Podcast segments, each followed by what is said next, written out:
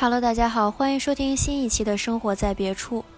两周前，北京国际电影节先导海报一公布，就引发了一系列影迷的热议和吐槽。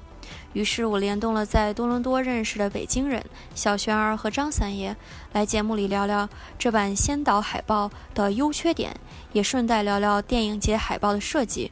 以及推荐一些我们所熟知的国内的电影海报设计大师。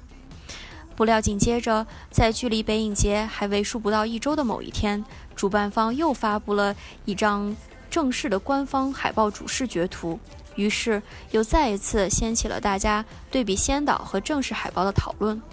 我们也欢迎大家在小熊儿这期发布的公众号下留言，说出你对先导和正式海报的看法。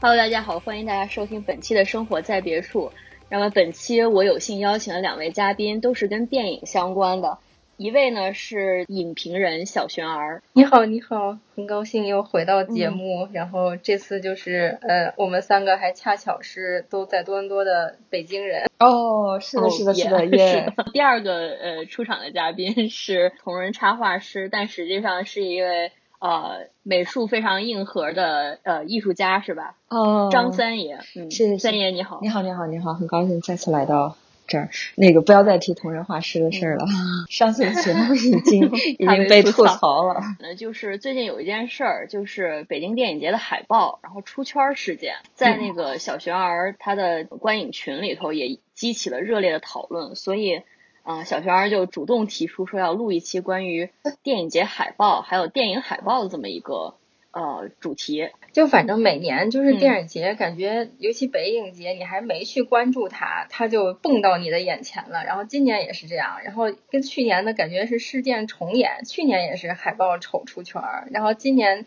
可能是因为大家又很关注去年的状况，然后今年这个一出来，大家还是不满意。于是又开始就在群里就直接就有人丢进来说，哎，这个在微博上又又火了，然后大家就开始出各种弹幕版，就这是什么意思呀？这是啥呀？这这是那个吗？就是大家有各种臆想对这个海报，然后以至于我开始想，可能大家吐槽一下算了，但可能在接下来的一周到两周，就最近这半个月吧，都有不同的公众号在继续解读这个海报，就无论从设计角度还是从一个。就是电影行业者或者是相关的业界的人士吧，都参与到讨论里面来，就所以他又出圈了。然后我也看到好多群友，就是有在多伦多学设计的，有就是观众，我觉得大家都有发言的权利，然后大家都能就是长篇大论的，就是说出自己的看法，所以我觉得挺有意思的。就是这一个海报，不知道他是为了助推他的宣传跟知名度这样做，还是就是每年都起到这样的效应，所以特别想。找你跟尤其跟设计相关的那个 Sammy，我们可以一起聊聊，就是这个事件，然后怎么能这么出圈儿，然后以及就大家对电影节的海报有哪些看法，我觉得都挺有意思的。是这样，就是我先给听众呃描述一下，如果你还没有看到北京电影节这海报长什么样，它大概是一个是这是一个竖版的，就是基本上这个字呢是黑体字，然后它的背景的颜色有两个版本，一个是。是类似于渐变的灰色，还有一个是纯黑色。一版是静态的，然后就平面设计；一版是动态的，就是有点 GIF 那种的动态设计图。呃，平面设计这个版本以这个灰黑色的这个背景色为主调。然后之后呢，它就是最重要的一个部分，就是呃，就是有很多个椭圆的扁形的，然后叠出了一个类似于塔的形状。其实这个塔呢，我是在第三次看的时候，我才看出它，我才猜出它可能是个塔。我不知道小熊儿，你当你看到这个海报的时候，你有没有跟前几届的海报对比？然后有觉得这件事儿，就有些人网友说他这这海报已经很不错了，比之前有进步，然后要躺着进步这种，不知道你啥感觉？嗯。就是因为它是这样的，我感觉它其实最先在网上被看到，然后被抨击的那一版，其实是就是你刚才描述的这版，就灰色，然后里面还有一个渐变背景的，然后再加这个纯色，就是渐变的这个塔的这个版本。然后它以至于后来着不的时候，它又放了一些，比如动态版，然后就纯那个平面版，包括黑色背景版。其实可能都比这一版要好一些，就我感觉啊。但是它因为一上来这个灰色版，就是这个灰色渐变加这个纯色渐变，可能就是我只能说，可能大部分人的审美都被触动了。但我后来也反思我自己，是不是我的审美高度不够，你知道吗？然后就可能真的审美这个事情，如果每人都不一样的话，那那就美，每人看起来都可以有不一样的说法。那这点我接受。然后，但是我是觉得，就是你放回，比如说放回他前九届的海报的里面看。嗯，就那可能只能从技术上说，就是不是 PS 水平提高了一点点儿，因为这次是三 D 版，然后还有动态版，就之前是平面的也很差，就比如说平面的树跟奖杯 P 到一起，就是那个效果确实让观众接受不了，就会觉得那我学学 PS 确实也能做，但是你就确定这个是一个完成的官方的第九届的，就是吧北京国际电影节海报的这种感觉。就我觉得，你要非从技术上来讲，你可以说它进步了。但你说，就是对对观众或者对这个电影节的推进，或者你本身从海报上的进步，其实并没有看到。反正我是这个感觉。就是从简单设计角度来说，它好像就是大家都在说，跟那个电影没有太大关系啊，这是它第一点。然后，一般你要是很简单的一个图形，应该识别力很强嘛。这样才有记忆点，然后再再之后再说什么美感。他现在这个就是很多网上也说嘛，在误认为是那个杜蕾斯广告，然后就是它会让人想到 从这个图形想到别的，这个就是一个嗯，其实就是失败了吧？这个图形就是不好的。然后字体吧，它这用的全部是电脑和软件里面基础字体，就是一点一点字体设计都没有。然后位置空间的这个方式。基本上很简单的摆放，它这个我非常受不了，它这个 film festival 这个右边上边右边这个英文字压在这个就是那个塔的那个那张上，它压在那个塔顶的那个球上了。嗯，它好像还专门在帖子里面有解释哈，是它的是设计是吧？有有有。但是它这个东西自自压图理论上是应该避免的，尤其你图是一个主要的一个图，而且只有一个图在中间的时候，然后如果你不避免也可以，就是那个那个你说是个创意也行，但是你要是创意，那你要给一个合理的解释，你的创意点是什么？然后它这个好像就是非常普通的放在这儿，你就是让所有就是那种有点强迫症的人看到就想移开它，这个就是一个不太舒服的，而且它没意义。然后再一个就是十 th，它是第十届嘛，th，然后那个 bgiff 这个这两排字，它挤在这块儿，这都是嗯，就是很不舒服的一个感觉，就感觉像在填空。然后它的颜色，嗯，也都全是纯色，这个我觉得好像是真的是是是是中国人很喜欢吗？还是那个我我其实我觉得这个。大家的品味并不是这样，但是不知道为什么，就是中国的很多的那种大型设计都喜欢用采用纯色，特别奇怪。然后它那个，而且是这么多颜色，全是纯色，这个就有点感觉少一些处理的感觉。知道刚才你已经提到了这海报有很多就是槽点，嗯，细节问题，稍微说说它有没有任对有没有任何优点呢？这个它有优点，就是它符合就是官方的客户要求，官方要求是做一个。啊，天坛的这个造建筑建筑形象要有这个，再一个是有风车，它不是两个一个一一套的嘛？然后它一个就是完完全是一个风车在前面，然后另一个就是那个天坛的这个，它这两个做的很干净很利落。首先就是那个应该是有一个就是要放了一个比较大的，说是电影是一个海报来说，就先不说是电影节的，先说海报来说，应该是有及格分的。就是它有，嗯，就是客户要求的两个要求是达到的，而且做起来基本上是有设计感的。它最大的问题，我觉得也是那个这个观众什么一些网上的朋友吐槽最多的就是它不贴切电影节，这个是有点有点有点那个的。而且像刚才那个小小杨说的，他会他抛出了后边几个不同的有动态图的，还有平面图的，但是好像全是这个设计这个创意。这个类型下的几几几个不同呈现，对吧？就是你你应该做一做一一批的创意，然后来就是让不同的，就是哪怕是客户商家也好，或者不同的那个面向的观众群的代表来挑选。我看帖子看到今年的那个设计背景，就之前我们也猜这种项目有没有比稿呀，或者有没有比如不同家来。征稿之类的，但好像今年也是北影节就直接找到他们这个团队，就从他们采访来看，然后找到这个团队，团队接受委托了，然后他们就根据要求来设计，所以可能这也是导致官方也没有什么，就可能就这一个选择，但是在这个官方的要求下，就比如说他采访里面提到官方要求，比如说风车、天坛跟那个彩色。然后那他设计师就只解决了这三个问题，但是对他们来说，他们在设计上就是已经完成任务了。但这个我觉得其实也是某种程度上，是不是也是设计师或者是设计工作室的一个一个小问题？你要谈到设计师的责任感啊，或者是他什么的，这个都另说了。但我觉得就是这样的创意，他拍板的人也是有问题的。所以它造成它这个好像北京电影节几次都有点问题。嗯，就我我觉得这个让我回忆起就是在广告公司上班的时候，其实你，嗯，我觉得但凡比如说我不知道这些设计师有没有广告公司的工作经验啊，就是因为设计，我猜设计公司是不是有的时候设计师会去直接面对客户，也去聊呃客户要求是什么，然后如果一旦觉得客户要求就是一二三，然后那我确实可能有限制性的我的发挥，然后我现在设计出来是这样。然后，但广告公司其实一直存在一个，就是我们叫我们叫缠斗，就是你跟客户之间，就客户这个要求你一拿来，就比如说有经验的 account 就会觉得这设计师肯定会就不接这个这个要求，就不接这个 brief，他就会觉得你这个，比如说你这要求就太多了，太生硬了，我做不到，或者说他背后就不够有发挥创意的余地。如果你要求我天坛风车摆这么大，颜色都规定好了，那设计师就崩溃了。就或者说广告公司创意，然后其实广告公司创意跟客户跟客服吧，就整个这个团队一直在干嘛？就是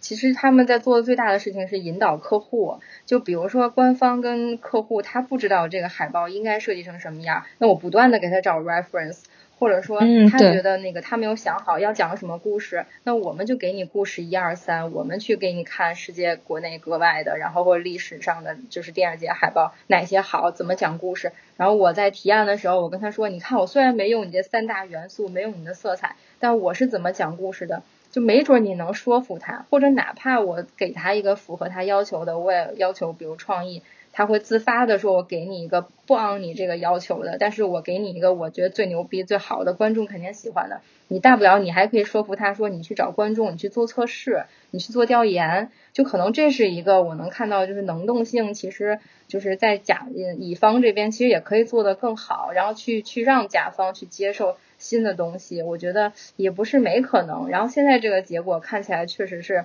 甲方说了一二三，然后乙方又在这个条框下，然后就只能做三四五，然后就做出来。现在感觉，嗯，就是像北美这边，然后学平面设计的，学的最多的基本上就是那个沟通方面，就是你如何去跟客户。就像小泉说的，所谓的引导，就是你跟他进行很多的沟通，然后去导出他想把这个抽象的概念如何变现成、变化成一个那个具象的一个那个什么画面。但是好像我觉得国内的有点、有点、有点感觉，就是客户好像，尤其在比较着急的时候，客户比较强势，他会说我想要的图形是不是这样这样的，他就会把东西都说出来，而且在不给你找参考的情况下，告诉你他就是要这样的。就他还很强势，特别确定。然后，然后就是我觉得这种 这这个这个海报就感觉设计师是没激情的，他并没有放自己的东西进来，然后也没有放就是对客户要求更多的延伸，或者是就是没蹦出什么新鲜的东西的感觉。我其实想说，是之前他们采访里有一个结尾，其实让我是有点就是觉得应该出来聊一聊这个事儿。是因为他们有一个特别官方的这个人员的结尾，他就说他们这个海报解决了他们跟他们觉得跟电影有关的这个联系。他就说，你看风车有了，这客户要求的，然后十年 这个元素有了，因为是十个镜片叠在一起，这个有点生找了。然后天坛有了。然后说，那你这个镜镜片的暗示镜头可以跟电影又联系上了。然后那个动态的海报里，什么风车是白色的，底色是彩色的，转换之后天坛又是彩色的，巴拉巴拉。然后这就是说明了电影从黑白到彩色的转变，就回到这个所所有电影技术，什么镜头的这种就生掰。我觉得你你这个一个纯个人角度的，你觉得你能这么联系起来，但其实别人真的看不到这个联系。其实我觉得好好符合符合中国电影现状，就是现在好多中国电影都这样嘛，是吧？就是他导演导演功力不够，他拍不出来，他给你解释一大篇，他告诉你这些是因为你没看懂，嗯，也就咱们接着往下聊的话，就是你看那个上海电视节，其实也老跟那个顶就是没完没了，就这个跟北京电视节之前和天坛大风车过不去也有点像，但是就是其实看你。比如说电影节海报，你设计的目的到底是什么？我觉得，比如说，如果我是甲方来讲，我可能有两个方向我可以选。第一个方向就是我就要做城市宣传海报，然后呢，我因为是在北京举办，因为是在上海举办，我我第一就我想让别人看出来是在我这个城市里面举办。就如果他一定要承载这个城市宣传任务的话，那这个是为什么他们选择天坛和那个比如上海那个顶作为它整个一个主视觉。然后这个线也不能说它不就不对，因为这个也是一个方向，就是这个可以参考的是，比如说柏林电影节或者其他的那种用城市 icon 或者给自己电影节做了一个就标志物的那种电影节。然后呢，它这种也是不放电影，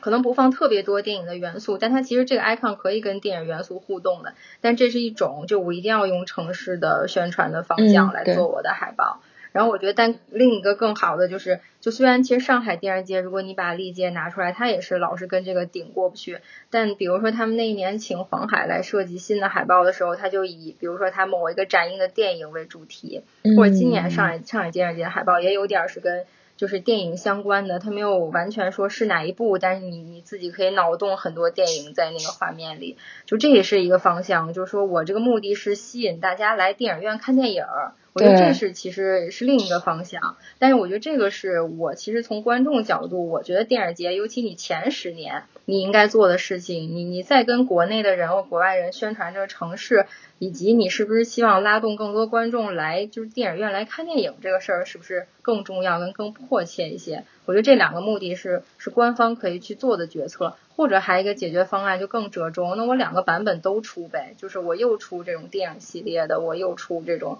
就是城市系列的，这也是一个折中的选择。出两个版，然后这是我对目的的看法。一个是那个国际版，一个是对内国国国国内版。对内的，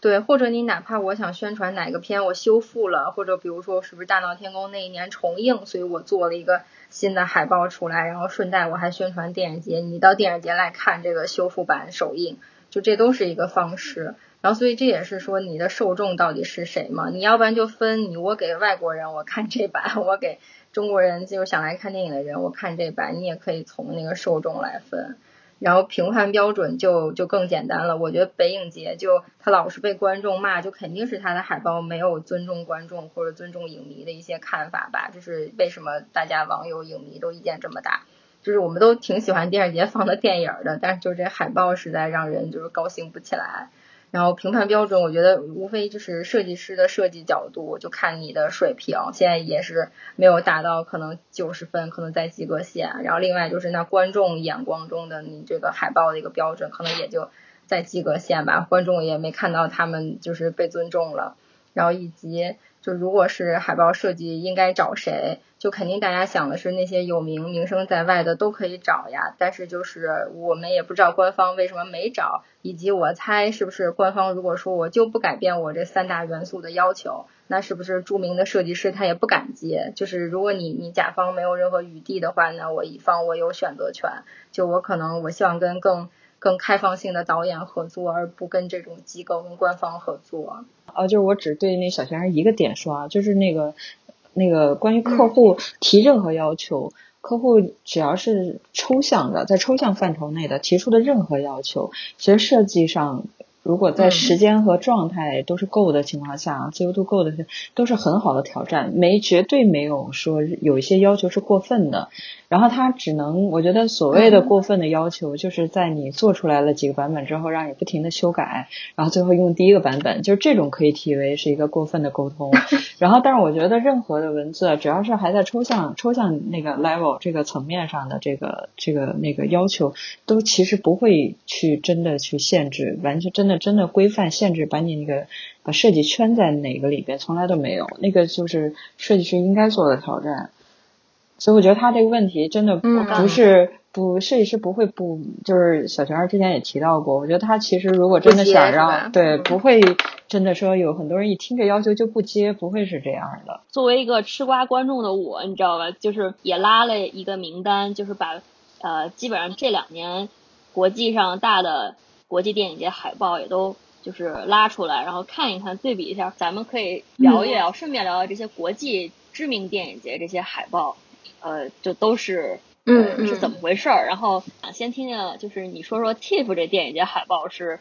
就是他这个就是他这是怎么设计的？这怎么想的呢？嗯，是这样，TIFF 我也是这两年开始，就是每一年想，就是其实是想为他那个海报找一个故事，所以这两年呃最近的那一年其实是不同的那个图形的一个拼接嘛，然后它还有它也是动态版，它也是动态版，而且它动态版出来之前也是这种，可能一开始说哎。不明白这几个形状是特抽象，然后它再来一个动态版，然后到它结合它每一个单元的时候，它再去用那个图形的时候，他说我这其实每一个抽象的图形是代表每一个单元，就比如说旮旯，然后聚光灯，然后或者说大师或者是纪录片，然后他是按照他的单元走的。我觉得他就是他，我还觉得就是回到设计的话，他先有个 concept，就是我先有个概念。然后再倒回去前一年，它是一个那个大的亮的大方块儿，然后几个 人就是插画形式的就走上前去。然后我当时也问他你这是什么，然后他也是点了我一下，我就懂了。他说他因为 TIFF 电影院叫什么叫 TIFF Belllight Box 嘛，嗯哦，所以它就是一个亮的一个 box。嗯，然后呢，他又说他又希望大家来到到这个 light box 来看电影嘛，然后它又是一个聚光灯似的一个一个聚合。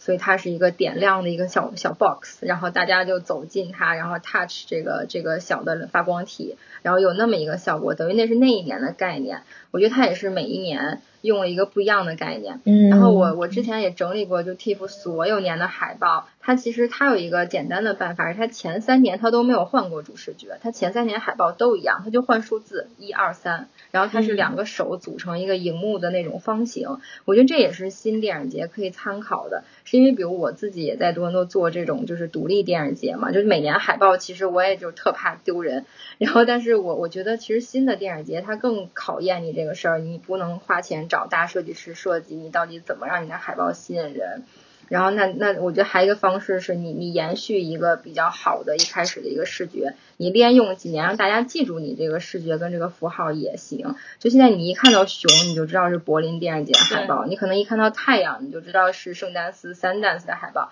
就是如果你电影本身有很强，就是我电影节也有一个。有一个符号，有一个 icon 的话，你在设计设计里面去各种用。就我瞎说，那熊可以滚一个胶片，然后是一个小动态或者是一个平面小故事，你放在海报里，大家都能联想到是柏林。所以就我觉得国际上的电影节，就我们可以各种参考。但我觉得，呃，像 TIFF 这种，就是最新一年用这么抽象的图形，是因为它都第四十多届了，就是世界知名电影节，它已经不需要一个海报来。去去把斯恩塔拿出来，就去炫耀城市，或者说我还需要一个方式来打知名度了。它其实完全可以，它其实有点挑战观众了。我就通过设计本身，我来强调今年电影节的一个，去它其实去年的意义是强调不同的单元，就是我要让大家意识到 TIFF 有这么多个单元，而不是只看明星单元。我觉得它背后其实有一些官方每一年有一个小的一个目标跟用意。然后戛纳，我觉得我印象最深的是，它已经就是当然设计上就是肯定在一个标准线上，但他现在做的就是每一年作为全世界最就是大家最聚焦的电影节，我一定要 highlight 一个经典的电影或者一个电影人，所以他放那些电影人拍电影的一个照片，或者他放一个嘎达尔的电影的一个画面，就他还是在让大家去从这种经典的震撼的电影本身里面去去摄取戛纳电影节给大家的感觉，就是。戛纳聚焦的就是世界聚焦的，就这种感觉。但是它其实在跟电影本身、跟电影人本身在相关，它没有用纯设计的东西去吸引眼球。然后威尼斯也是，就是相对于设计一些，它没有去用这些就电影本身的素材，但你依然觉得威尼斯的设计也很好看，就一直蓝蓝的，因为他们是那个小岛上的电影节嘛。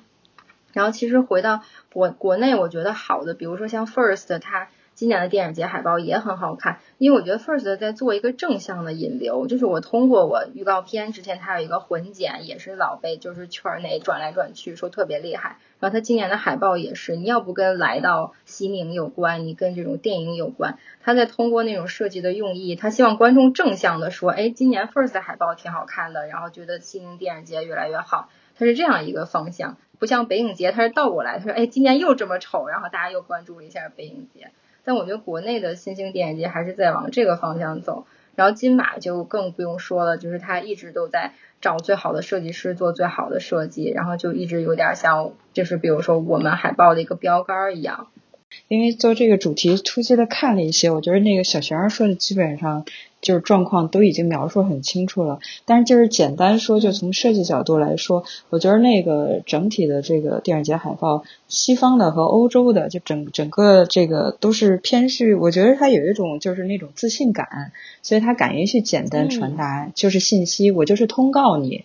然后就是这种感觉。然后就是我就是简非常简单的告知你我我现在是这样了，然后我来了，然后所有细节请你继续去关注，就是一个这样状态，只只达到这个目的。我觉得中国的那个电影节，像那个之前刚才小学生提到，他那个什么都有自己的一吉祥物啊，或者是一个颜色状态，一看就是。嗯。咱中国是不是他可能就是想做成风车和天坛，就是哈，就是就是对他其实我觉得他的定向就是打算这辈子都以文化。城市文化作为他的这个 宣传目的，就他定这个的目的就是这个嘛。然后就是，但是他整个偏向于都是那种特别多繁杂，然后我要很多信息，同时包括他的文字就很多，他就想告诉你的东西特别多。你像那个我印象特别深，就是那个什么圣丹斯的那个电影节的，这是几几年的？二零二零的，橘色的，然后前面就是。是一个太阳也好，是一个眼睛也好，就是它那个概念到已经你无法不太能识别了，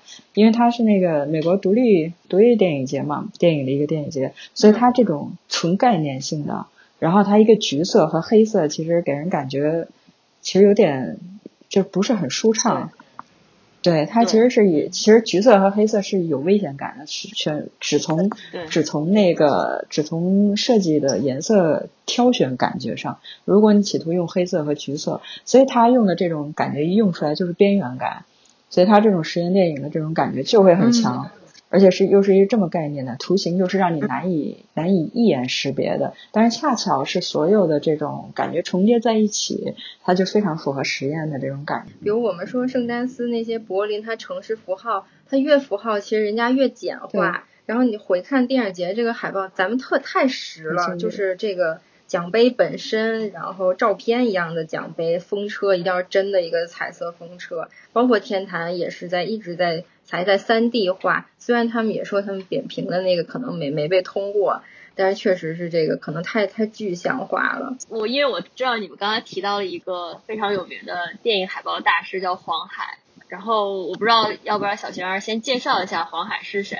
哦，好。然后就是其实关注电影跟电影节海报的人肯定看过各种帖子，就发黄海，就是作为什么现在应该是一线的大师，就是说最贵最有名的海报设计师。然后他的一些作品集之类的，就网上随便一搜就有。然后我这次也是又搜了一下，然后他是二零零二年就可能到了北京，然后进了奥美广告公司。嗯。然后还确实是奥美广告，因为我又重新查了一下。然后他当时是师从那个台湾文案大师刘继武。然后这块是，比如说我从奥美听来的故事是说，就是其实那个他广告人有一些迭代，然后最早是。我们就是华语圈最厉害的广告人都在台湾，就从台湾那边先开始的，就台湾奥美首先很厉害，然后在北京，比如说上海这些奥美公司开的时候，他其实是台湾的文案大师都过来了，然后他在这边再重新再带，就是跟师徒一样。然后其实因为我在。北京奥美大概从就是家乡奥美再到奥美一共五年的时间，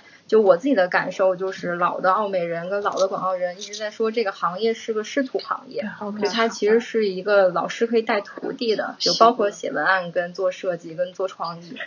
然后，所以我看黄海的这个时间，他正好是那会儿。刘继武先生还在澳美的时候，然后刘继武是做最有名的，大家也可以搜台湾的左岸咖啡的创意。然后其实文案在广告界很厉害，就是网文案是去想创意，然后想概念的那个人，然后就无论你是美术方向还是文案方向，你只要跟了一个特别好的这种我们叫创意总监吧，其实他真的能给你就开智性的，就是给你看东西不一样的角度，给你想创意不一样的方式，然后就他会让你就是受益终身的那种。然后我觉得他是可能就是正好黄海又是在最好的黄金时段在奥美。然后就跟这一批奥美人一起成长，然后那他是应该是我记得是零七年离开了奥美，然后进了远山文化。然后这里还有个小背景是远山文化也是刘继武的徒弟，就是出山开的，就是他是邱新宇，然后邱新宇也是奥美之前就很有名的，就是创意人。然后他最有名的案例是那个凡客体，就是最早的知道有一个带着好多那个大字报的海报，对对对，那是他最有名的作品。然后，但那个其实也是各种机缘巧合出街的。然后等于，因为奥美就广告公司或者设计公司，我相信也这样。有时候一个人跳槽或者出去开公司了，然后大家会跟着走，或者是哪个团队合作的比较合适，大家会跟着流转。所以感觉历史背景是这样的。然后呢之后，比如说黄海也去了远山，等于两个奥美人都去了自己新的公司，其实发挥的空间会更大。然后他们当时公司的客户就有这种，比如姜文的新电影的宣传，然后那他正好就可能突然就自己就，我觉得可能是他所有的天赋跟他的那种心力都花在了一个他喜欢的事情上，我我的感觉是这样，而且我觉得你给他，就我的感觉是你给他多少钱，你给他十万，你给他一百万。他可能都会钻这个事情，就他拿出来的都是这个水平的海报，就因为他本身他也喜欢这个事儿，而且你能看到他海报里用的心跟用的时间，他都是需要你，不管是你自己去找答案，还是别人点你一下，还是你看完这个电影你自己再回去看那个海报，你还是觉得很巧。我觉得他是有那个创意的点在的，他是有要求的，他不是指。不管是甲方要求也好，比如你一个导演的要求其实更抽象，你可能都不能花时间跟导演坐下来聊，把他的要求聊具体。但是我觉得他是有那种就是才华跟天赋吧，就用他的那种专注度找到那个电影的那个点，就不管是冲突矛盾还是那种有冲击力的点，就我感觉普通的字体或者一个一个小小的元素在黄海那儿都能跟电影的故事本身套到一起。然后我比如举一个我觉得呃一个小故事的例子，就是你可以看他那个上海电影节那个海报，那个都不是他最有名的电影海报了。但上海电影节的海报，它依然因为它嵌套在大闹天宫的故事里嘛，所以你看里面那个人物的动作，美猴王在那个幕布的后面，幕布又是那个水帘洞本身，然后前面两个那种小猴兵，然后把那个大幕揭开，就所有所有他在一个故事的逻辑里，我觉得这是一个一个好的电影海报的一个一个。一个标准就是你，你把人拼在一起，把明星拼在一起是一种，但黄海这种就真的是你在里边能找到故事，所以我觉得这个是设计师要花心力去做的。就无论是他用这个方法做，就其实别人是复制不了的，因为你每个人从一个电影里挖出来的那个故事的点是不一样的。然后所以我觉得黄海就是，其实我以前也不是说他的就是迷之类的，但是你确实。就重新想它的海报，它确实这个电影逻辑在一张海报里有一个完整的体现，它没有任何一个元素是出边儿的。然后我记得他黄金时代的那个海报里面，他把那个大字变成那种丛林跟刀锋，然后人物在中间走，他还是跟那个时代的背景有关系。然后这个就可以回来吐槽那个北影节今年的海报，他们就说字体一定要设计嘛，字体可以不设计。但我就说你设计师对自己的要求，如果你就是六十分，那字体可以不设计。但我觉得黄海是那种。就如果字体我能用在一个方式上，还能再让我的故事讲得更好，那字体在我的就是每一个笔画在我的海报里就是刀锋，就是树林，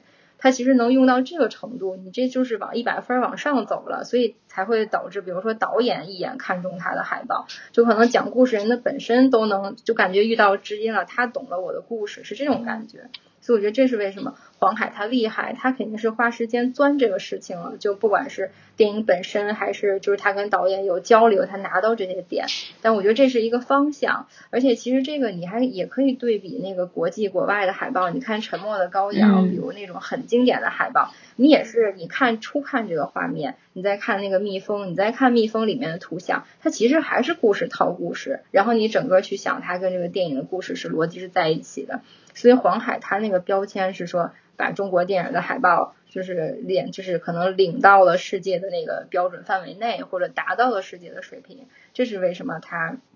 就是被大家一直被封为就是 number one 的原因吧，我觉得。然后另外就是他其实更多的是负责那个国际版海报的设计，我觉得这也是因为为什么他用这个方式来讲故事，是因为这是一个国际化的就是视觉讲故事的语言跟方式，所以他的海报在 TIFF 也得了奖，就是嘉年华的海报。然后他是为什么能帮一代宗师去设计那些国际版？然后他国内版就大家其实接受度也很高，大家都能看懂。呃，我就插一句啊，可能听众如果要是呃进我的网站，可以看到小呃小熊儿的头像。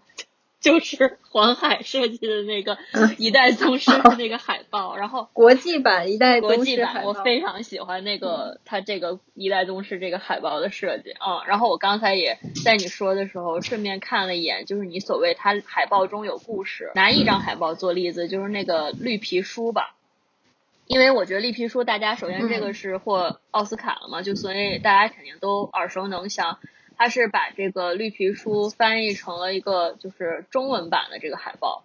等于他在这个翻译过程中，我觉得他比英文版的那个，也就是绿皮书本来的那个海报要好处太多了。因为他们这个绿皮书整个这个故事讲的是，呃，蓝领街区的一个白人，然后他给一个黑人音乐家带着他当他的司机和保镖去南方的故事嘛。然后所以你可以在海报上看到一个方向盘。然后方向盘上他有两只手握着这个方向盘，一个是就是白人的手，一个是黑人的手。然后我觉得这反而比就是嗯，他原版的那个海报，就是两个人一前一后坐在这个绿色的这个复古车里，要感觉给你更给你传达一个讯号，就是他的这个比如种族文化，还有他们去南方过圣诞节，就是都在这一张海报里出来了。所以我觉得还挺惊艳我的，嗯。好像现在国内看最多的就是印象比较深刻的都是黄海的。最早，因为他好像其实挺早做的，都没有太注意。我最早印象特别深就是那个姜文的《太阳照常升起》那个海报，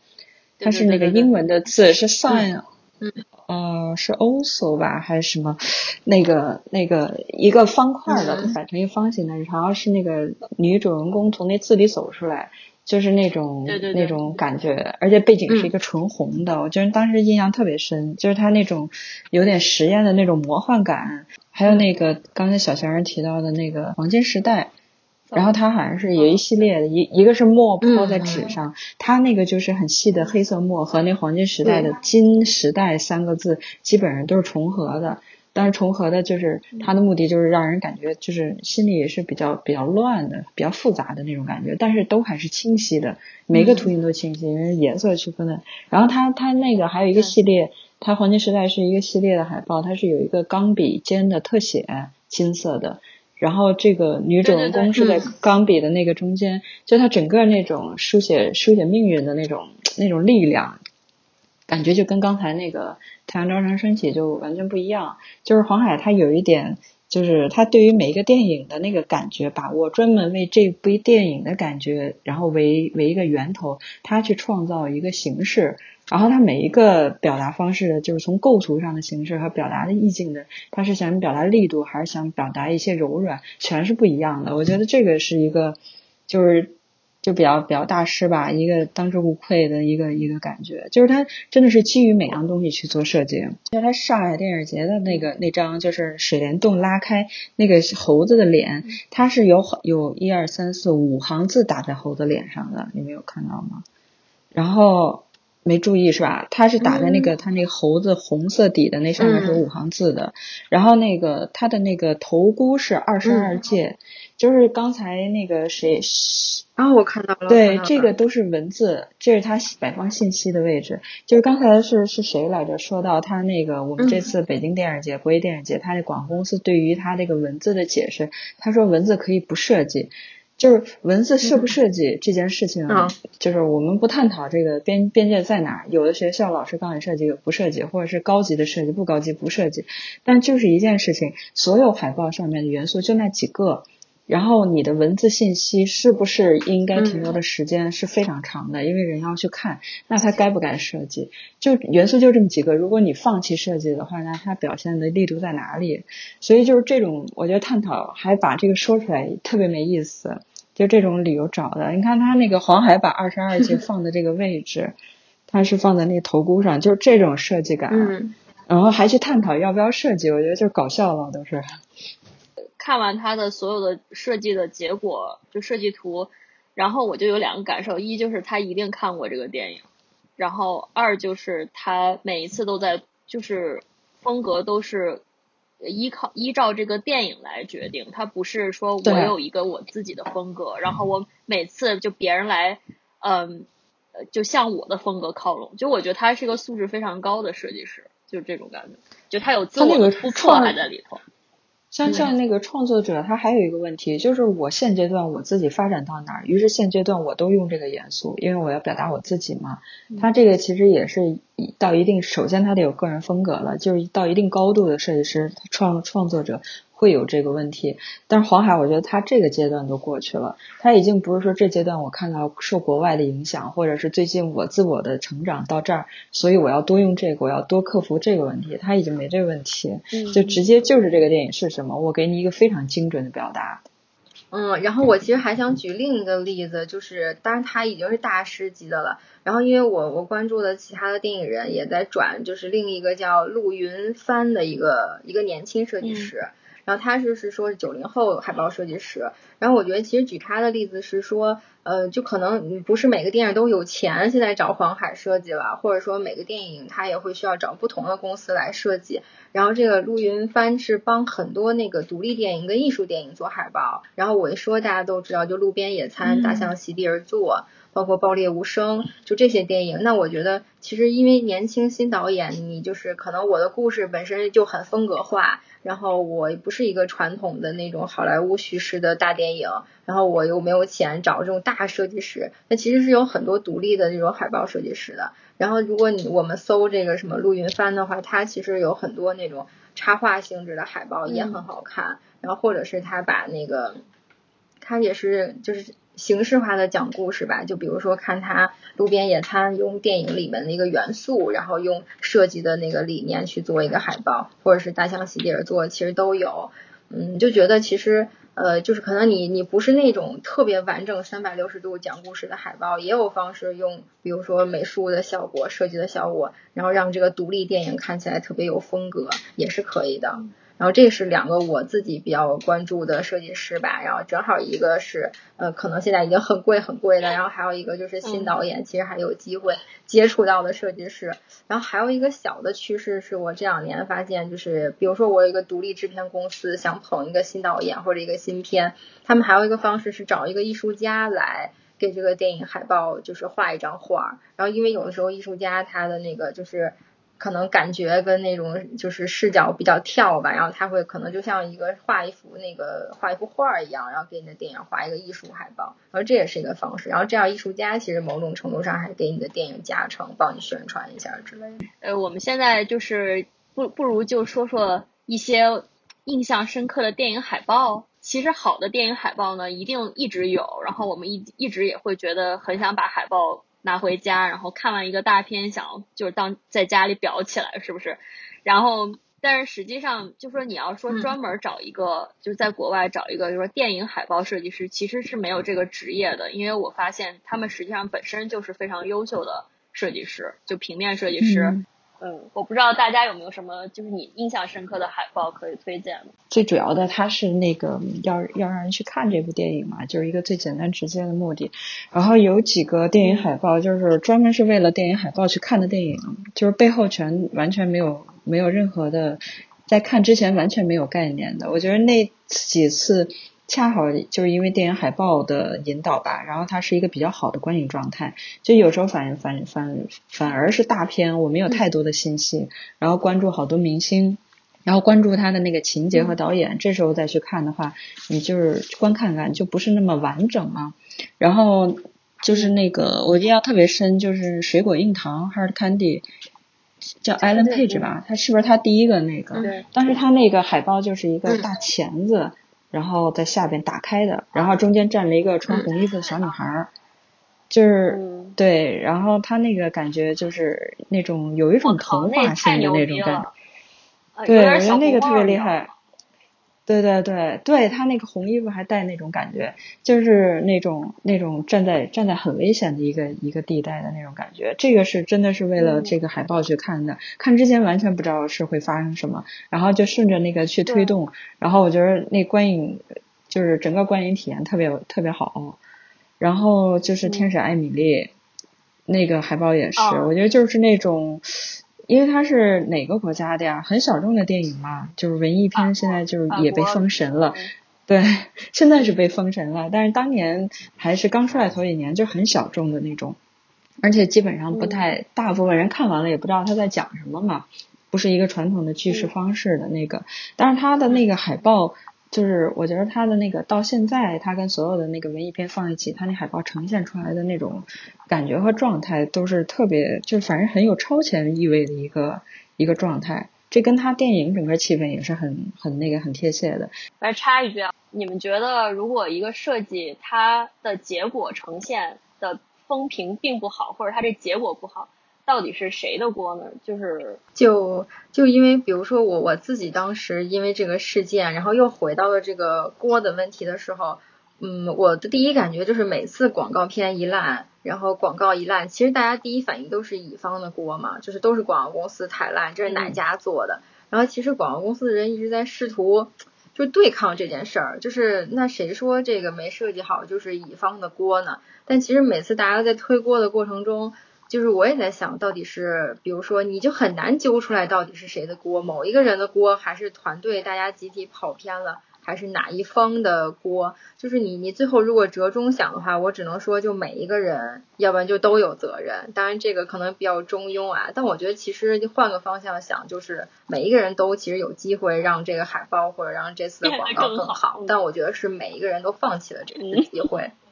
啊，就是感觉大家都自我放弃了，可能甲方他没有那么多时间想，他才委托你设计嘛。然后那广告公司，然后可能又觉得我符合甲方要求就行了，于是就大家在这个恶性循环里面去循环。然后我觉得我其实特别想分享跟提的一点是说。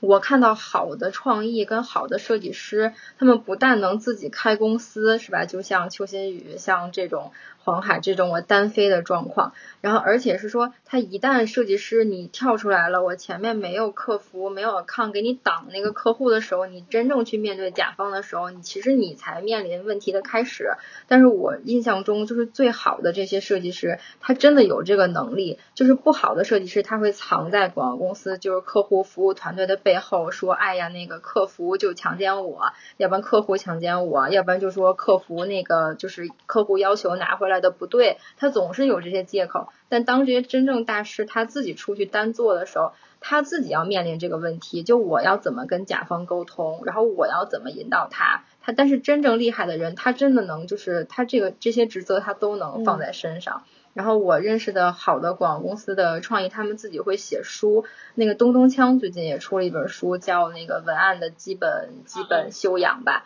然后它其实里面真的真正讲文案怎么写，真的就那一点点。因为这种东西怎么写是靠你背后有多少功夫，你有多少水在肚子里，你用同样的方法，大家出来东西不一样。但比如大家现在都知道黄海在这么设计海报，但不是每个人都能设计出来。但他那个书里面大量的在写。他怎么引导客户？他怎么帮甲方解决问题？然后我觉得这个是真正有情商、有智商的人在做的事情。就是为什么他们能出来，能自己就是 handle 客户，能做好的，还能把好的作品做出来。他他不会再抱怨什么客户的要求不够好了。他那会儿只会找自己。那我怎么没能让他看到更好的设计？或者我这个故事要怎么卖出去？我觉得真正真正厉害的人，他不但会设计，他还会卖设计。我觉得这个是厉害的地方，这会儿你就不会再想说这是谁的锅了，而是说，我觉得真正的厉害的设计师，他就是有这个独立工作的能力，然后他能就是让客户跟他都拿到一个就是我们都满意的作品。我觉得这个是未来的方向，或者说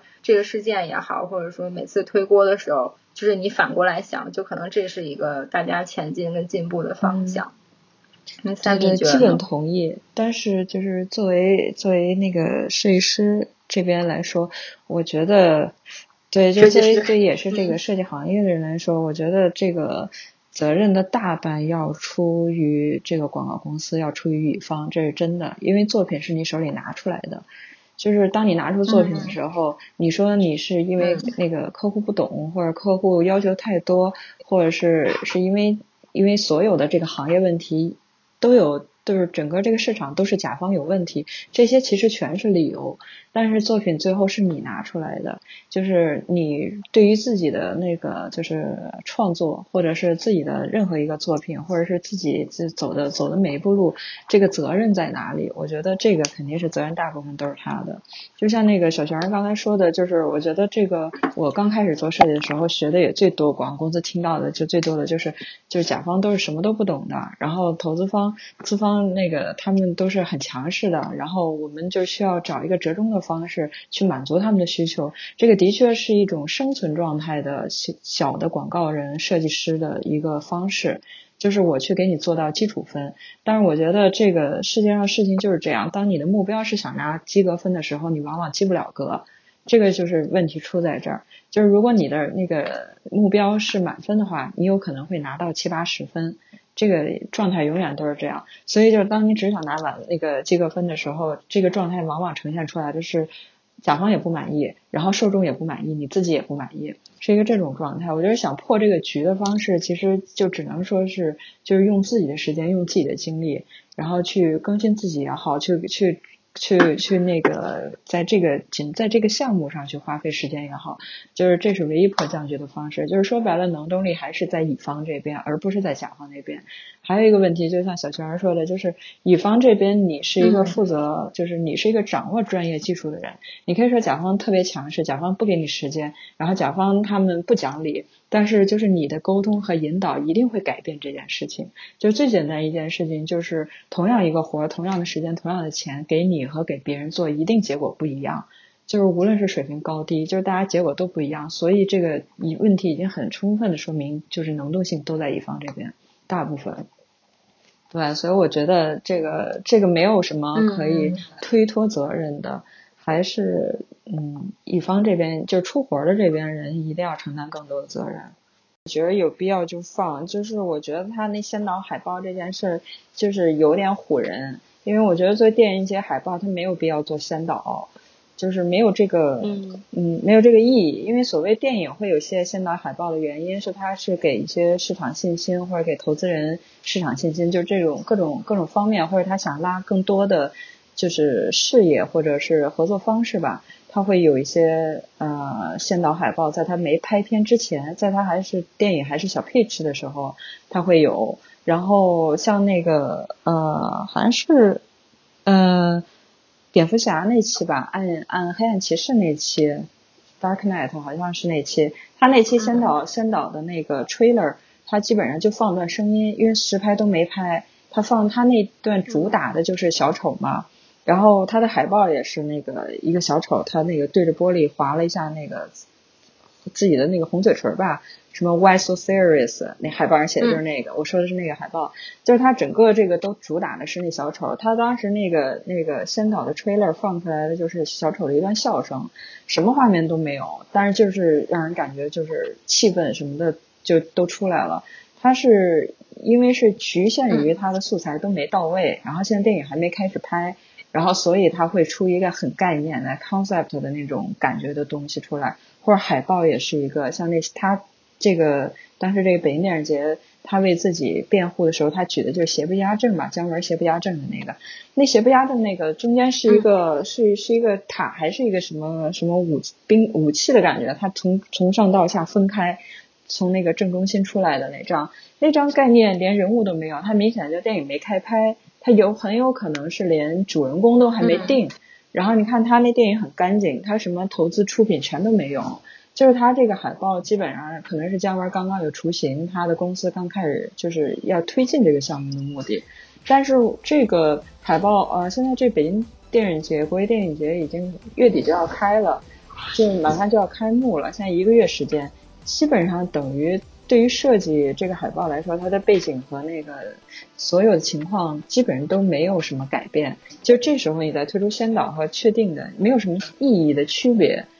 嗯，我觉得他这个有点唬人，没有没有这个必要。就想通过这个讨论能比如说，就是可能是可以引发更多思考吧。就是其实海报也是可以好好设计，并且可以吸引更多的眼球，吸引更多的呃观众。然后最最不济也是我们也能吸引流量。对对对对对，现在吸引流量做到了呢。对，吸引流量做，就总是来以负面的行为来吸引流量，这个感觉挺怪怪的。OK，那我们今天就录到这儿吧，好吧？好呀好呀，谢谢谢谢二位嘉宾的参与，嗯。